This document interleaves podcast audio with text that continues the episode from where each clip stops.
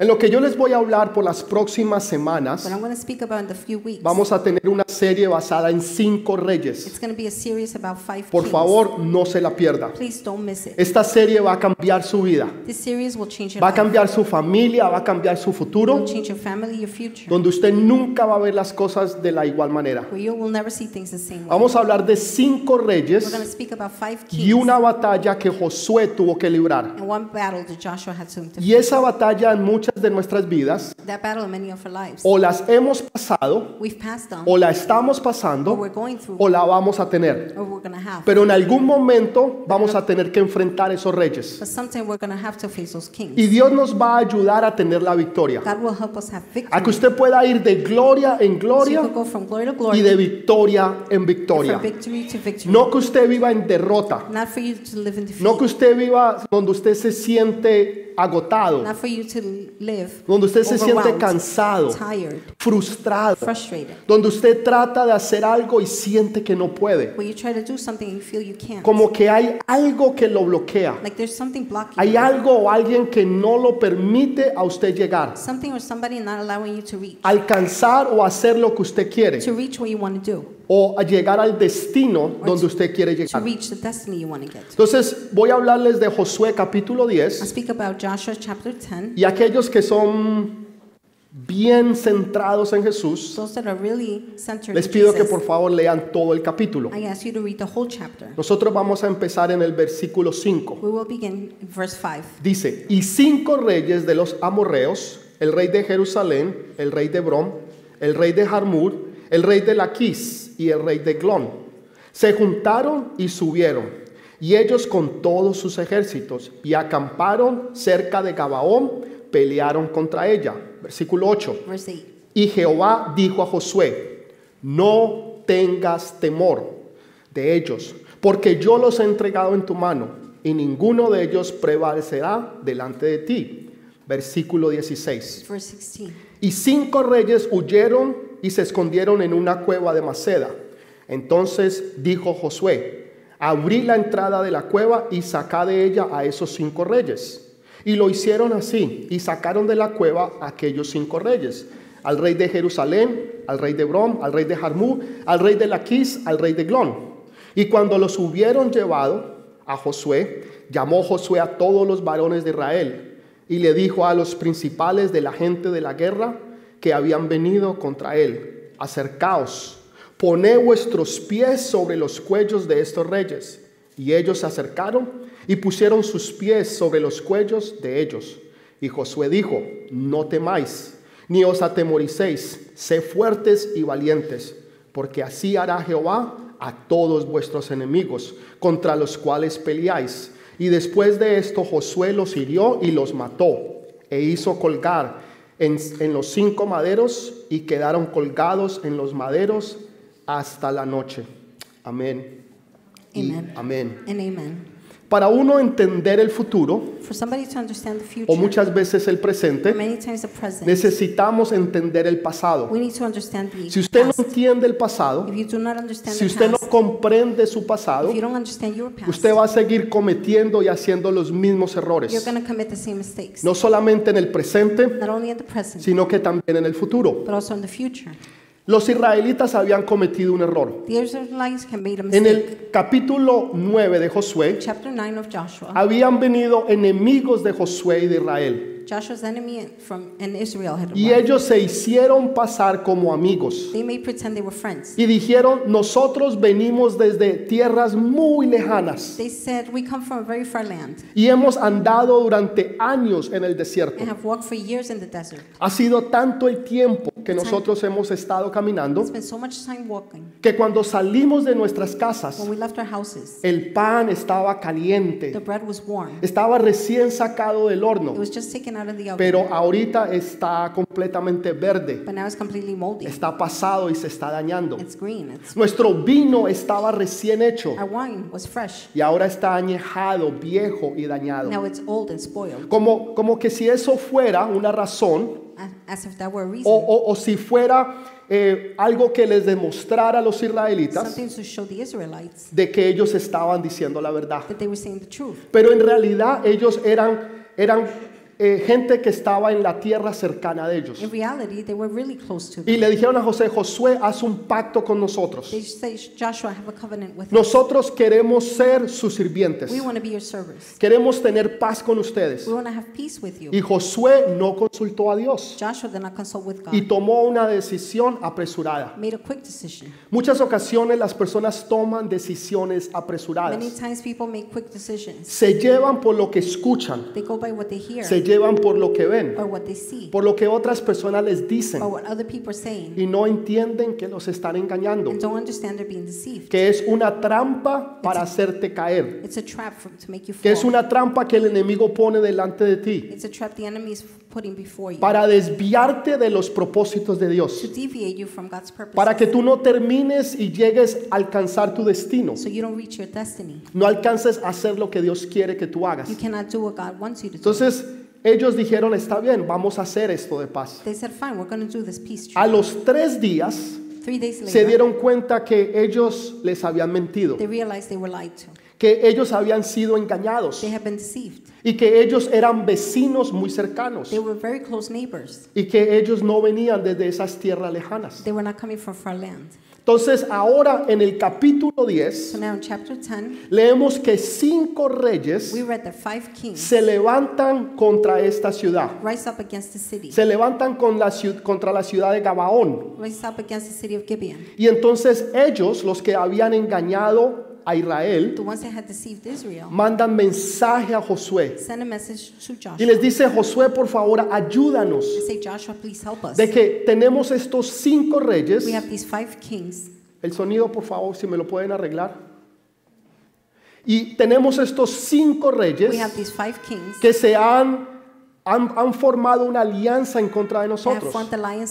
Por favor, Josué, ayúdanos. Joshua, please help us. Josué pudo haber dicho lo siguiente. Joshua could have said the following Si yo no hago nada If I don't do anything y dejo que estos cinco reyes and allow these five kings se, se vayan y se levanten en contra de Gabaón, to rise up against Gibeon, los van a matar y los van a deshacer. kill them, get rid of them, Y yo voy a quedar libre and I'll be free del pacto que yo hice con ellos. of the pact I did with them. Pero eso no fue lo que hizo But that's not Josué. what Joshua did. Josué decidió primero que todo Joshua decided, first of all, consultar a to Dios. consult God. Cuando tú das tu palabra, When you give your word, tú tienes que ser una persona de you carácter. have to be a person of character. La Biblia dice que tu sí sea sí The Bible says for you yes to be y que yes, tu no sea no. and your no to be a no. Lo que sea que tú te comprometas, Whatever it is you commit to, lo que sea que tú hayas dicho que tú vas a hacer, whatever you say you would do, tú lo debes de hacer y lo debes de terminar. you must do it and finish. Que la gente pueda ver en ti una persona For diferente. people to see a different person in Que you, puedan ver que tú eres una persona de carácter. to see your person of character, Que tú tienes templanza. that you have Que tú eres character. una persona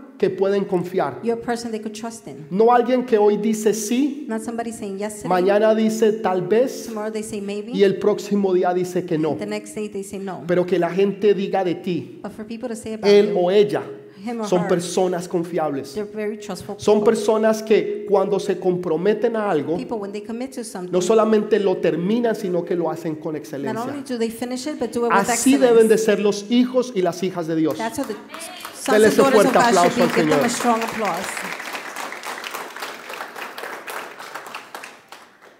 Cuando usted hace promesas a Dios, When you make promises to God, usted debe as- asegurarse que usted las cumpla. you should be sure to fulfill Nosotros them. tenemos la tendencia We have the tendency, que cuando estamos en problemas, en dificultades, when we're in problems or difficulties, cuando las paredes se nos están acercando, when the walls start closing in, nosotros tenemos la tendencia de, Señor, si me ayudas, we have the tendency to say, Lord, if yo you te help me, prometo que voy a ir a la iglesia todos los domingos. I promise you I'll go to church every Sunday. Señor, si tú me ayudas, Lord, if you help yo me, te prometo que voy a leer la Biblia todos los días. I promise to read the Bible every Señor, day. si tú me ayudas, yo te prometo que voy a orar todos los días. Lord, if you help me, I promise to pray every Y day. resulta que no lo hacemos. And it turns out we don't do it. Simplemente lo decimos como por tratar de agradar a Dios, We simply say it to please God, para que Dios nos ayude y una vez que nos ayuda, for God to help us. And once He does, entonces no cumplimos nuestra palabra. we don't fulfill a word. Y pensamos que Dios se olvidó, We thank God for God, pero Dios nunca se olvida. but God never forgets. Así que cualquier promesa,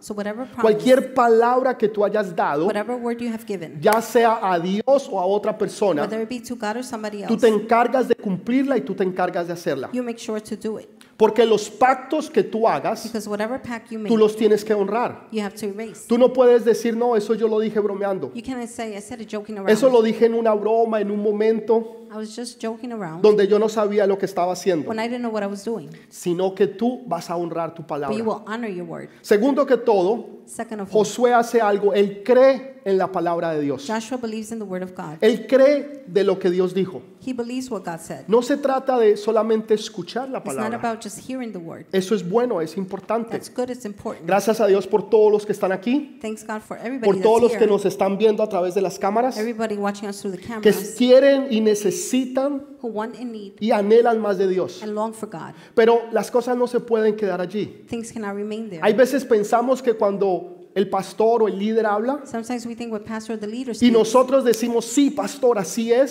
say, yes, pastor, that's how Pastor, it is. yo lo creo. I believe it, pastor. Pensamos que eso es We suficiente think that's enough. y que porque nosotros dijimos que sí, Because we said yes, ya nosotros lo hicimos. we already did it. Primero hay que escuchar, First, we have to listen, pero hay que creer. but you have to O believe. sea, él creyó en la palabra que Dios le dio. He believed in the word God gave Dios le dio una promesa. Lo primero que él le dijo es no tengas temor. Pero ¿cómo no voy a tener temor?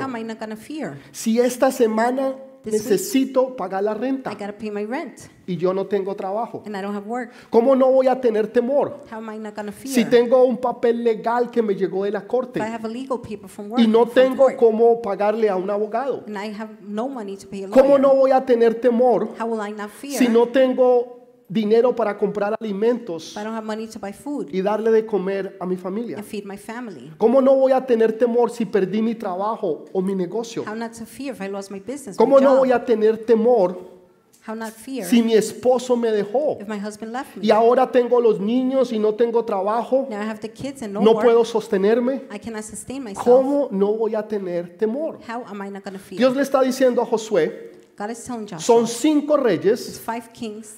No es una confederación de It's a reyes, confederation of kings, cinco naciones five nations contra una. against one. Y Dios le está diciendo, no tengas temor. God is telling him to not fear. Lo, lo que es opuesto al temor es la fe. The opposite of fear is faith. Si usted tiene fe, If you have faith, usted no tiene temor. you don't have fear. Y si usted tiene temor, If you have fear, usted no tiene you fe. don't have faith. Si usted tiene fe, If you have faith, usted no tiene temor. you don't fear. Si usted tiene temor, If you have fear, usted no tiene You fe. don't have faith. Entonces Dios le está diciendo a Josué, God is telling Joshua, no tengas temor. do not fear. En otras palabras, ten fe In other words, have faith. que yo voy a luchar I will fight a favor de ti. in your favor. Ten fe que yo te voy a dar la Have victoria. faith I will give you Ten fe que todos esos Have problemas, faith that all those por problems, muchos que hayan venido, as many as they are, no te podrán they destruir. cannot destroy you Porque yo estoy contigo because I am with you. y yo te he dado la And I victoria. have given you Entonces le está dando So he's giving him le- una orden de algo que an hacer. order of what to No le dice,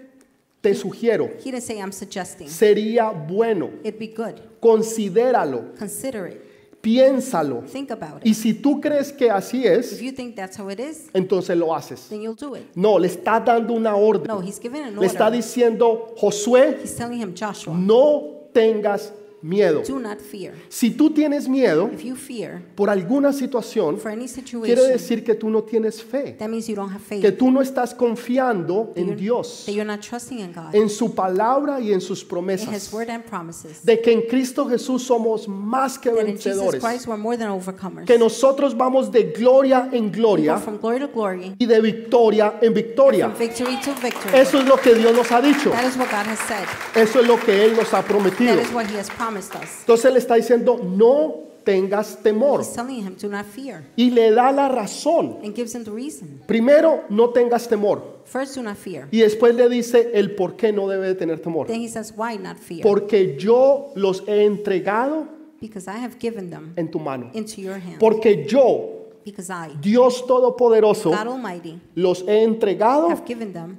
en tu mano. into your hand. No está diciendo lo voy a entregar. He's not saying I'm going to. No está diciendo lo voy a hacer. He's not saying I'm going to do it. Dios está hablando en algo que ya fue hecho. He's speaking about something that was done. La batalla no ha The empezado. battle has not begun. Ellos todavía no están en la batalla. Sin embargo, Dios les está diciendo, yo ya los entregué. Cualquier problema que tú tengas, cualquier situación que tú estés enfrentando, Dios está diciendo, yo ya la gané por ti. Porque yo ya la gané, no tengas temor. Tú tienes temor porque aplicaste para la universidad y no tienes de pronto con qué pagar. and you don't have money to pay it. Tienes temor porque no sabes si te van a aceptar. You fear because you don't know if they Y, will y accept Dios you. está diciendo, yo ya lo God hice. is saying, I already did Y it. porque tú sabes que Dios ya lo hizo, Because you know God already did it, tú puedes alabar a Dios. you can praise God Porque no estás preocupado. because you're not worried. Porque no has perdido el sueño. You haven't lost sleep, Sino que tú estás gozoso but you're rejoicing porque tú sabes que tú because sabes, you know that you know, que tú sabes, que tú that sabes, you know that you know, que tú sabes, that you know, que tú sabes you know, que ya Dios te dio la victoria. Ya ese victory. problema fue resuelto. Ya esa situación se That acabó. Ya Dios lo hizo. Por esa razón, reason, tú no tienes temor. Entonces Dios le da una promesa. También le da una razón. No tengas temor, Do not fear, porque yo los he entregado en tu mano. because I have given them into your ¿Qué problema tienes tú hoy? What problem do you have today? ¿Qué situación estás enfrentando tú en esta What hora? situation are you facing at this hour? Tal vez fue un email que recibiste, Maybe an email you received, una carta que llegó a tu a casa, letter that you arrived at your una house, situación que estás escuchando que va a llegar. a situation you're hearing about, Y tú estás preocupado, and you're worried, tú estás estresado you're stressed. y Dios está diciendo, no te preocupes, God is saying, do not worry, porque yo ya te he dado la victoria. Porque esos cinco reyes, kings, esas cinco situaciones, esos cinco problemas, problems, yo ya los he derrotado I have defeated. y los he puesto en tus manos. Porque en. Cristo Jesús somos más Christ, que vencedores. we're more than En. Cristo Jesús tú eres más que vencedor. Christ. Tú dirás, pero pastor, yo tal vez eso sea para ellos, You might say, Pastor, that's for them. pero yo he cometido errores. But I've made mistakes. Yo he hecho situaciones que realmente me arrepiento. I've had situations I truly repent of, Muy malas decisiones. that I regret. Pues Bad eso fue lo decisions. que ellos hicieron. That's what they did. Ellos tomaron malas decisiones. They made bad decisions. Como todos nosotros hemos tomado malas Like each decisiones. and every one of us. Situaciones que tú quisieras arreglar. Situations you wish you could Que fix. tú quisieras devolver el You tiempo wish you could go back in time y hacerlas diferente. and make them O different. tal vez hacer algo o no hacerlo. Maybe do something or not do. Tal vez decir algo o no Maybe decirlo. say something or not to say Y it. tú sabes que ese fue el día y la hora You know that was the day, que the cometiste un gran error. that you made a big mistake. No hay nada que tú puedas hacer al There's respecto, excepto aprender del el error, Learn from the mistake, enfocarte en el Señor focus on the Lord, y no volverlo a cometer and más. don't do it again. Entonces Dios está diciéndole a él, God is telling him, no te preocupes por nada. don't worry about No te anything. preocupes por tu situación. Don't worry about your No te preocupes por los errores que tú cometiste. Don't worry about the mistakes you made. Porque aún tus errores, Because even your mistakes, Dios los va a usar para su gloria. God will use to His glory. Aún los peores errores Even tuyos, the, your worst mistakes, tú los, Dios los va a usar para su God gloria. will use for His glory. ¿Cómo así, pastor? How so, Pastor? Hubo un hombre que se llamó Noé. There was a man Perdón, named Jonás. Jonás. Jonah. Jonah. Y, y Jonás tenía un llamado de Dios. Jonah had a calling from God. Y él huye delante de Dios. He flees before God. Y él, ustedes conocen la historia. You know the story. Él entra a un barco, una nave He y, entered in a ship y se va para lo que hoy conocemos como España. and goes to what's known as Se levanta una gran tormenta There's a great storm, y entonces eh, el barco se va a hundir. so this boat is to sink. Ellos oran y se dan cuenta que el problema es They Jonás pray and realize the problem was y lo, Jonah. y lo tiran a la mar. They threw him in the sea. Viene un gran pez, se lo come y él permanece tres días en el vientre del big pez. fish came and he remained in the belly for three days. Vemos una historia We see a story de desobediencia, of disobedience, vemos una historia de a rebelión, story of rebellious, de no escuchar y atender la voz a not Dios, hearing and listening to the word of God. donde Dios dice quiero que hagas Where esto God tells you, I want you to do y this. él se va y hace todo lo He goes contrario. and does the contrary. Sin embargo, Dios usa esa historia, Nonetheless, God uses that story, usa esa rebeldía uses that rebelliousness para un día usarlo como ejemplo to one day use it as an example, apuntando hacia el Hijo de Dios.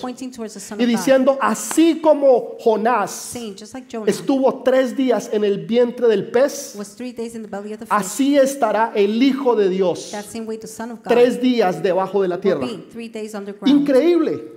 Dios usa uno de los peores errores de toda la Biblia para enfocar lo más grandioso to focus the most de great su Hijo Jesús. Dios es experto en coger tus errores, God is an expert in taking your de coger lo que tú has fallado, taking what you failed in, tus derrotas, y convertirlas en algo que es de victoria, convertirlas en algo que apunta y muestra la gloria de Dios.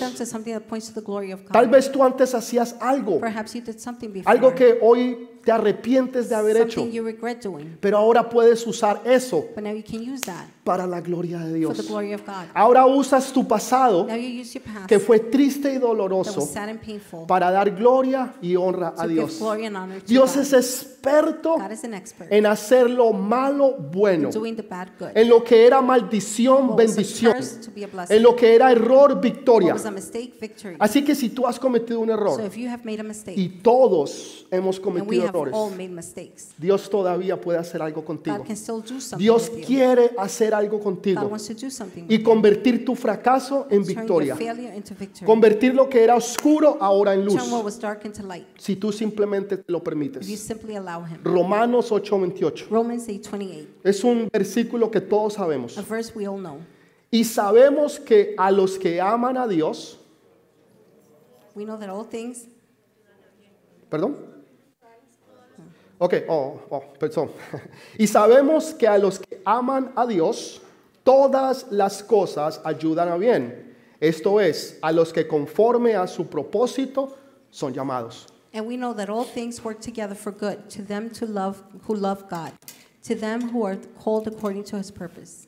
Amén. Amen. Entonces, lo primero que vemos es para los que aman a The Dios. first thing we see for those that love God, Para los que aman a Dios. to them that love God, Quiere decir que hay un requisito. it means there's a requisite. ¿Tú amas a Dios? You, do you love God? Entonces, si tú amas a Dios, If you love God, aún tus errores even your mistakes van a servir para bien. will work for good. No solamente las cosas buenas que tú hagas, Not only the good things you're doing, sino aún tus, tus errores y tus derrotas. even your mistakes and defeats. Dios dice, todas obran para bien. God is saying they all work for good. Todas. All. Aún ese error que tú cometiste, Even that mistake you made. hoy en día Dios lo coge y lo obra para Nowadays, bien. God takes it and makes it Esa for derrota que tú tuviste, The defeat you had, Dios la recoge y la obra God picks para it up bien. and works it in good. Porque para los que amamos a Because for those Dios, that love God, todas las cosas, All quiero que lo things, repitan, I want you to repeat, todas las all cosas, things, ¿cuáles son todas? what are all? Todas es todas, All is all. obran para bien. Work for good. Buenas Good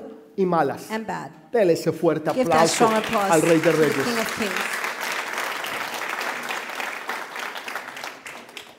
Tenían, es difícil enfrentar un ejército. It's difficult to confront difícil. an army. It's difficult. Imagínense enfrentar cinco al mismo tiempo. Imagine facing five of them at a Una confederación de reyes, una confederación de naciones.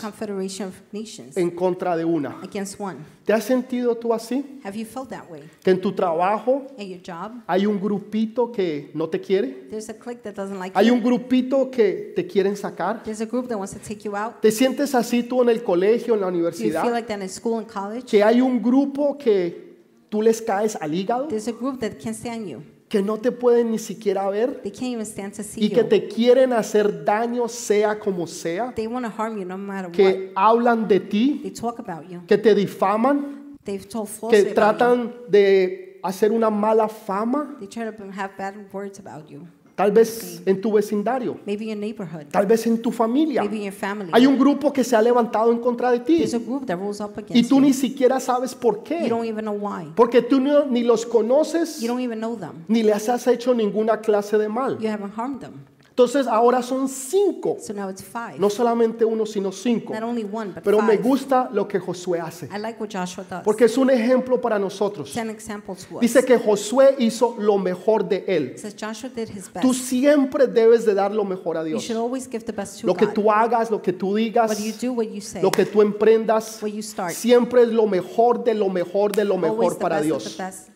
Dice que Josué subió una montaña de cuatro mil pies de altura. 4,000 Anduvo toda la noche marchando y peleó todo el día. Anduvo toda la noche, He walked all night, peleó todo el día. fought all day, Marchó toda la noche, peleó todo el día. Muchas veces nosotros debemos de entrar en vigilias. Vigilias donde tú estás orando toda la noche, donde tú estás clamando a Dios toda la noche. cry out to God all night. Por una batalla que se va a dar al otro día. Estás marchando en oración. Hay un clamor de guerra. Donde tú levantas ese clamor delante de Dios. Y lo haces toda la noche. Y peleas todo el día. No hay tiempo para descansar. No hay tiempo para acostarse y tomar to vacaciones. Hay tiempo para actuar y tiempo para conquistar. Porque lo que Dios te ha dado, lo que Dios te ha puesto en tus manos, tú no lo puedes dejar a la suerte. No puedes decir mañana, pasado mañana lo voy a hacer. Hoy es el día que ha hecho Jehová. Hoy es el día donde yo lo voy a Today hacer. is the day I will do it. Hoy es el día donde Dios ha entregado mis enemigos.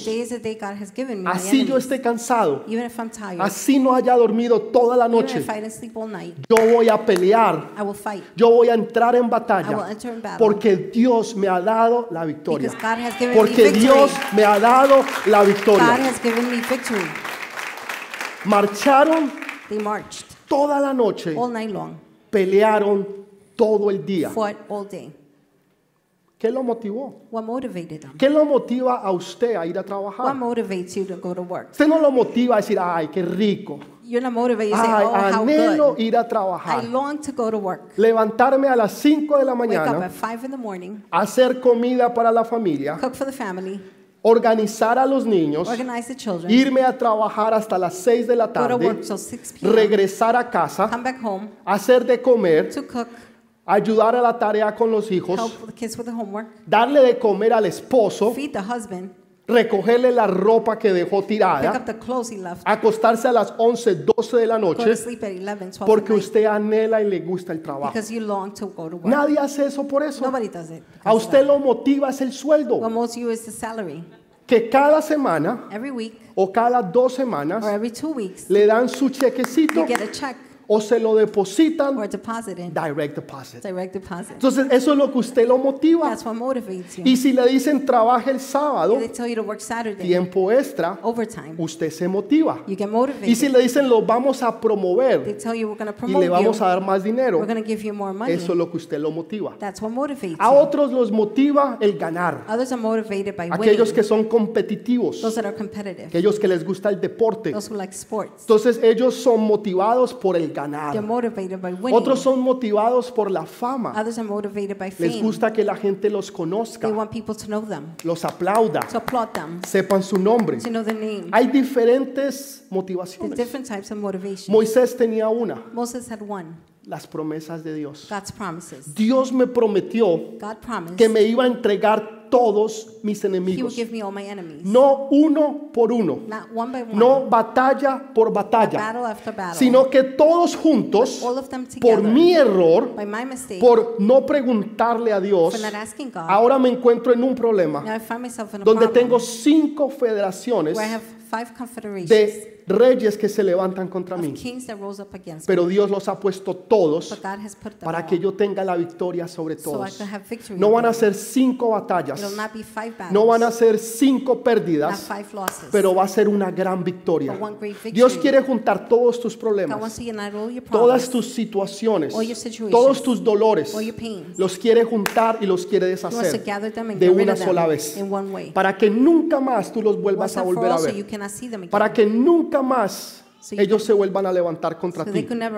Entonces, Josué era motivado por las promesas de Dios. Joshua was motivated by ¿Qué God's te promise. motiva a ti? What motivates ¿Qué you? te motiva a ti día tras día? What motivates you day ¿Qué te motiva a ti semana tras What semana? motivates you week after Debería week? de ser las promesas de It Dios. should be God's promises. Porque Dios juró que nos iba a bendecir. swore to bless us. Dios juró que te iba a dar la, victor- God la victoria. He will give you victory. Eso es lo que te debe motivar. That's what should Que cuando tú te levantes cada día, When you get up each day, tú sepas que tú eres más que you know vencedor. you're more than an Porque overcomer. Cristo Jesús venció en la cruz del Calvario. defeated on the cross of the Que tú Calvary. vas a tener la victoria. That you will have Que el dolor, la tristeza, Pain and sadness. los problemas y las situaciones, problems and situations. por mucho que vengan, as much as they are. Dios te va a dar la victoria sobre todas y cada una de God ellas. will give you victory over Sobre each and every one of todas them. y cada una de Each ellas. and every one of them. Eso es lo que Dios ha prometido. That's what God has promised. La fe sin obras. Faith without muerta. works is dead. Entonces Josué hizo algo. Joshua did something. Dos cosas sucedieron. Two things happened. Primero, First, él hizo algo, un acto profético. he made a prophetic act. Él hizo un acto profético He made a prophetic act y dijo, sol detente en Gabaón and said, Sun stopped at Gibeon, y tú luna en el valle de and Gedeón. moon in the valley of Gibeon, Y todo se detuvo. and everything stopped. Porque Dios le estaba dando la victoria. Because God was giving him Pero empezó a anochecer. But it began to get late. El día se empezó a acabar, The day started to end, pero había que terminar. but he had to Me gustan las personas que lo que empiezan lo terminan. Las personas que nunca dejan nada para mañana. Sino si esto hay que hacerlo hoy, hoy se va a hacer. it will be done today. En otras palabras, In other words, nunca dejan nada sin terminar. never leave anything without Hay otros que empiezan una cosa, Others start one thing, no la they terminan. don't finish it. Y empiezan otra. They start Y no la another. terminan. They don't finish Tienen 5, 6, 7, 8 They proyectos. have five, six, seven, eight projects. Nunca terminan uno. Never finish one. Pero hay otros que empiezan una There sola cosa. start just one thing. Y le dan y le dan And y le continue and dan. continue. Y son obsesionados. Hasta que no terminan, So they don't finish. no están contentos. They're not happy. Josué era de ellos. Joshua was one of them. Josué estaba batallando. Joshua was battling. Había una gran batalla. It was a great battle. Él estaba ganando, He was winning. pero el día se le estaba But the day acabando. was ending. Él ora a Dios y le dice, He Señor, prays to God and says, Lord, detén el sol en el valle de stop Gabaón the sun in the valley of y a la luna. And the moon. Todo se tuvo que detener. Everything had to stop. Ahora, yo sé que para muchas personas I know for many people, esto suena como algo de película. this sounds like a movie. Suena como algo que no fue verdad. It sounds like something that wasn't Usted lo real. puede buscar You científicamente can look it up scientifically y se dará cuenta que en el mundo and notice hay un día perdido there's a lost day in the world. que los científicos no pueden saber qué pasó. The scientists cannot explain what Y happened. fueron por dos actos. And it was for two acts. Uno fue aquí en Josué capítulo One was 10 here in Joshua chapter 10. y otro tiene que ver con un rey. The other one has to deal with Pero entre los dos Between acontecimientos suman a un día. It adds up to one Y day. los científicos o los astrónomos The astrologers, the no pueden entender qué pasó. cannot understand what Está happened. aquí en la Biblia. It's here in the Bible. Porque Dios detuvo el tiempo. because God stopped the time. No sabemos si fue la rotación del planeta we don't know if it Tierra, was the planet rotation, si el, el, el axol se, de- se cambió the axle changed, o tal vez la velocidad. maybe the velocity. No, no, la, Biblia no lo dice, The Bible doesn't say, no lo explica. doesn't explain. Lo único que dice fue que el sol se The detuvo only thing it says is the sun y stopped. que Dios le dio el tiempo para terminar. and God gave him the time to Tú finish. debes de ser de igual manera. You should be the same way. Tal veces tú te sientes como que la semana no te alcanza. Maybe you feel like the week is not Te enough. sientes que el día no te alcanzó, like the day was not enough. que las horas no son suficientes. Y tú dices, Señor, si yo tuviera más say, Lord, tiempo, time. Señor, para terminar lo que empecé. Lord, to what I. Señor, porque en esto yo te quiero dar gloria.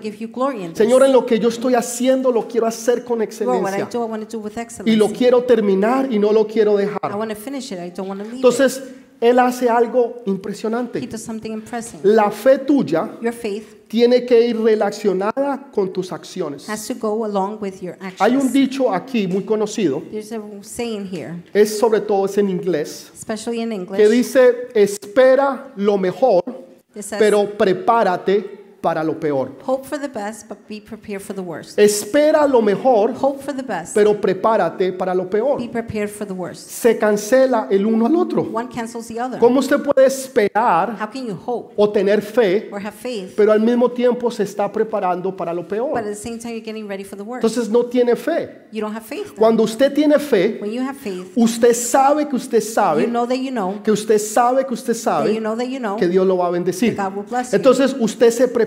So you get ready. Usted empieza a hacer todos los arreglos You begin to do all the arrangements para que la bendición llegue, so the blessing come, aunque no haya llegado. even if it hasn't come. Si usted le está pidiendo a Dios If you're por un asking God negocio, for a business, usted busca el nombre. you look for the name. Usted empieza a incorporarlo. You begin to incorporate. Usted empieza a buscar el you local. begin to look for the place. Usted empieza a buscar todo lo que usted va a you necesitar. begin to get whatever you need. La gente va a decir, está loco. People are going to say he's crazy. No tiene ni dónde caer muerto. he doesn't even have No tiene un peso ni siquiera para comer. doesn't even have a dollar to Y eat. está pensando And he's thinking en una multinacional. of a franchise. Los que están diciendo eso that, lo están viendo con ojos humanos.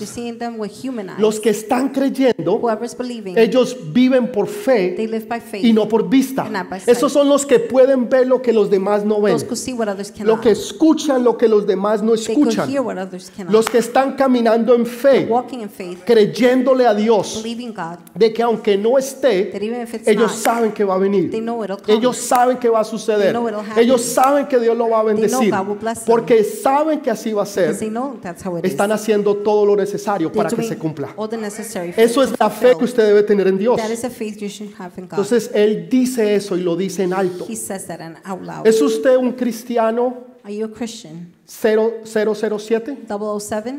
Donde nadie sabe que usted es cristiano. En, en su trabajo At work? usted no ora. You don't pray? En su trabajo usted no dice a la gente que usted es At cristiano. work, you don't tell people you're Usted no invita a sus compañeros, a You, sus you don't amigos, invite your coworkers, your porque friends, le da pena que le diga, ah, es un aleluya. because you're shy. Porque le da pena que digan que está You're loco. embarrassed for them to tell you you're crazy or you're Que, que ahora es Jesucristo, And now Jesucristo. it's Jesus, Jesus Christ. ¿Eres tú de ellos? Are you one of them? ¿O eres tú de los que representa a Or do Jesús? you represent Jesus? Porque no te avergüenzas de quién tú Because eres, you're not ashamed of who you are ni de lo que Jesús hizo or por what ti. Jesus did for ¿Sabes? you. Jesús nunca se va a avergonzar de ti, Jesus will never be ashamed of you, ni de lo que tú eras, of what you were, ni mucho menos del estado en que tú estabas. nonetheless Entonces, ¿cómo nosotros nos vamos a avergonzar? Debemos de predicar en tiempo y fuera de tiempo. a nuestros amigos, amistades, compañeros, vecinos, familiares, que todo mundo sepa que nosotros estamos locamente enamorados de Jesús, que Él es nuestro Rey, que Él es nuestro Señor, que Él es lo más importante en nuestras vidas. Eso es lo que nosotros debemos de hacer. what we should do.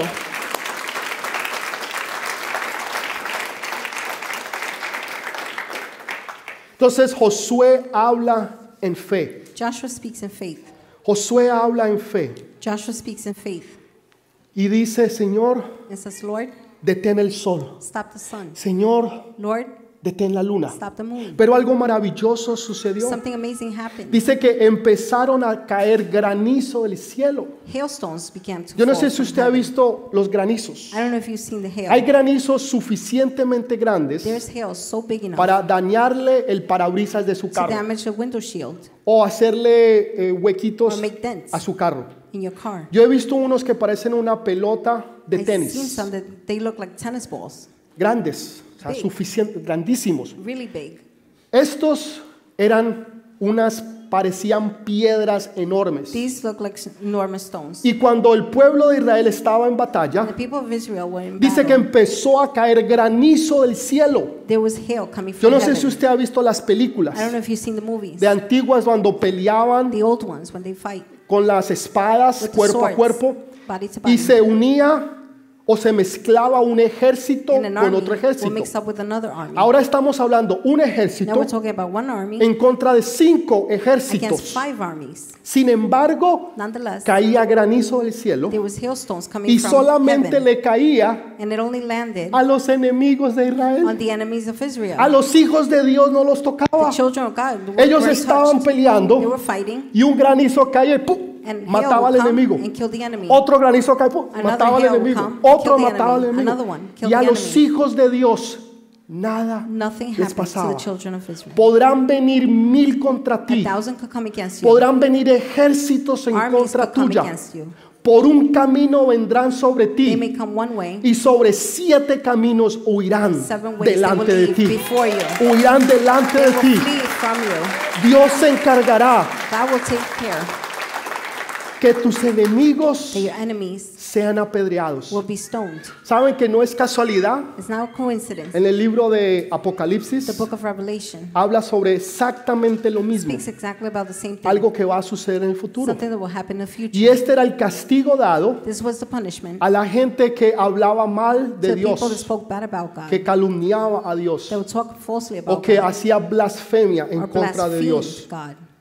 Entonces Dios está diciendo, yo los voy a God derrotar. is saying, I will defeat them. Yo los voy a derrotar a todos y cada uno I de will ellos. defeat each and every one of them. Y lo, lo interesante de esto What's interesting about this, es que Dios utiliza la naturaleza God uses nature que ellos adoraban. that they worshipped. Es- estos cinco These reyes five kings adoraban la naturaleza.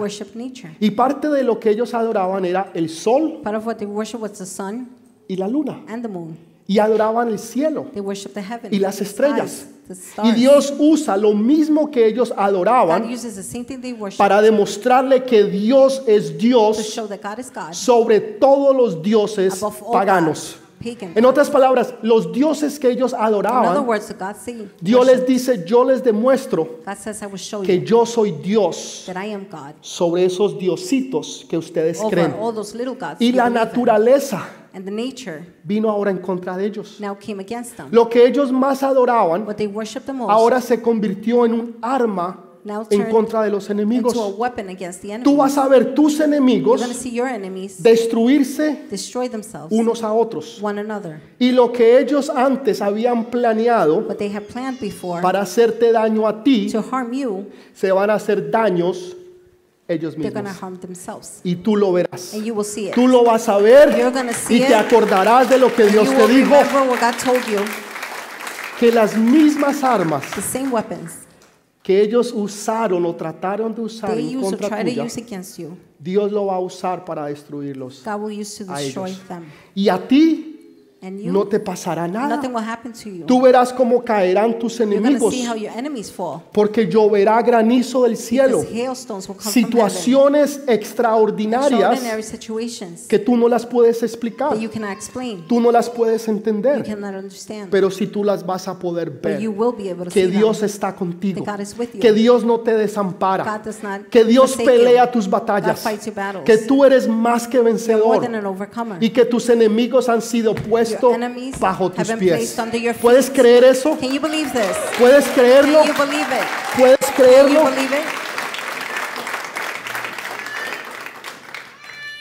¿Sientes que la vida se te ha pasado? Do you feel life has passed? Has mirado y dices, wow, ¿a qué horas Los años pasaron? the years go by? El otro día hablaba con alguien, I with dije, wow, llegué a los 33 I said, "Whoa, años de vida I reached 33 y no me di cuenta. and I didn't Se, se me fueron rápido. they went by quickly. Dije yo, Dios mío, I said, my ¿a God, qué horas yo llegué when did I get a los 33 to años? 33 years old? Recuerdo cuando tenía I 20 remember when I was 20. y ahora 13 años Now, después 13 years later, se fueron rápido. they went by quickly. Las semanas se van rápido. The week goes by Usted dice, quick. wow, pero ¿a, a qué hora se fue la You semana? said, when did the week go ¿A by? qué hora se fue el año? When did the year go by? Y tú dices, pero ¿qué he hecho yo? You said, what have I done? No he logrado I have not accomplished lo que quería lograr hace 10 años what I wanted atrás. to 10 years ago.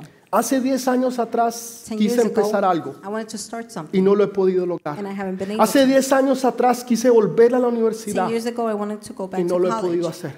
Hace able 10 to. años atrás 10 years ago, quise empezar una familia y no lo he podido hacer. Hace able to. 10 años atrás quise empezar el negocio 10 y no lo he podido hacer. Y sientes que tu vida te está pasando delante de ti y que el tiempo se te está acabando. and the time is ending. y que ya queda poco tiempo. and there's very little time ¿Qué left. haces tú para detener el tiempo? What are you doing to stop the time? ¿Cómo tú puedes detener el sol? How can you stop the sun? ¿Cómo tú puedes detener la How luna? can you stop the moon? ¿Cómo tú puedes detener el progreso? How can you stop progress? Tú regresas a tu You país, go back to your a tu country, ciudad to your city, y te das cuenta que todo ha cambiado. and realize everything has El changed. progreso ha hecho que las cosas cambien. Progress has been made No lo puedes detener. You cannot stop. Hubo un hombre que detuvo no solamente el tiempo, There was a man that stopped not only time, sino al que hizo el tiempo. but the one that made the Uno que se llamaba Bartimeo. One named Y Bartimaeus. Jesús iba pasando y aunque él no lo podía ver, Jesus was walking, although he couldn't dijo him. Jesús, Jesús, said, Jesus, Jesus, hijo de David. son of Y David. dice que él, Jesús, se detuvo. Tú no puedes detener el tiempo, You cannot stop time. pero puedes llamar la atención del que creó el tiempo. para lo que el enemigo se había robado. Tu tiempo, el tiempo que se robó el the enemigo, tu juventud, tu estudio, todo lo que Dios te dio, whatever God gave Dios te lo pueda devolver. Lo que se había comido, todo el enemigo y se había robado. Dios te lo pueda nuevamente devolver y multiplicar siete veces más lo que el enemigo se había robado. ¿Tú realmente puedes creer eso? ¿Puedes creer que Dios lo puede hacer?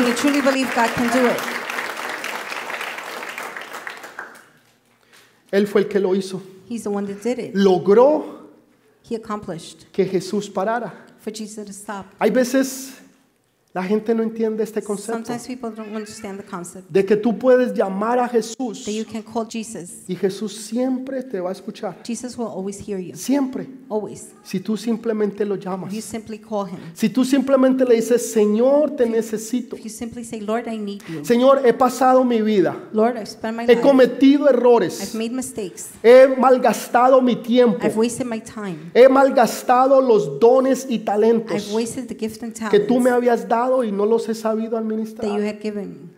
I Y tú sientes como que la vida se te pasó. You feel like life went by. Los hijos se crecieron, Children grew up. la sociedad ha cambiado Society has changed. y tú te sientes tal vez estancado, stuck. y te preguntas qué he hecho con mi vida You ask yourself, what have I done y with my life? piensas que ya no hay nada más que You hacer. think there's nothing more to do. Piensas que ya todo se acabó, You think everything is done. pero no te das cuenta que You lo mejor está por venir. No te das cuenta que lo mejor está por venir. Pastor, to pero eso, eso no es posible. Pastor, but it's not possible. Una parejita ancianos, An elderly couple. ellos ya estaban en sus 80s, They were 90s. already in their 80s, Y Dios 90s. les dice, los voy a bendecir. God says, I will bless you. Les dice, les voy a dar un hijo. He says, I'll give you a child. Ella era estéril, She was barren. tenía 80, 90 She años. was 80, 90, 90 Es imposible. It's impossible. Y Dios les dice, de ustedes God says, from you, voy a crear una gran nación. I will create a great nation. En otras palabras, Dios le está In diciendo, other words, God is saying, lo mejor the best está por venir. Hay gente que está mirando hacia atrás. People are looking back. Dice, no, no, no, ya, ya mis mejores años They say, no, no, pasaron. no, my best years went Mis by. mejores años eran cuando yo tenía My 20, best years 15. When I was 15, 20. Ahora ya, ya, ya estoy viejo. Now I'm old. Tengo 30. I'm 30. Ya la vida se acabó. Life has finished. Ya no hay futuro. There's no future. Tengo 40, I'm 50, 40, 60, 50, lo que 60, sea. whatever. Y Dios está diciendo, no, en Cristo God is Jesús, saying, no, not in Jesus todas Christ. las cosas All things son hechas are made nuevas. new. Todas las cosas All son hechas nuevas. Are made new. Porque tus mejores años no están en el pasado. Tus mejores años, years, tu mejor vida está por venir.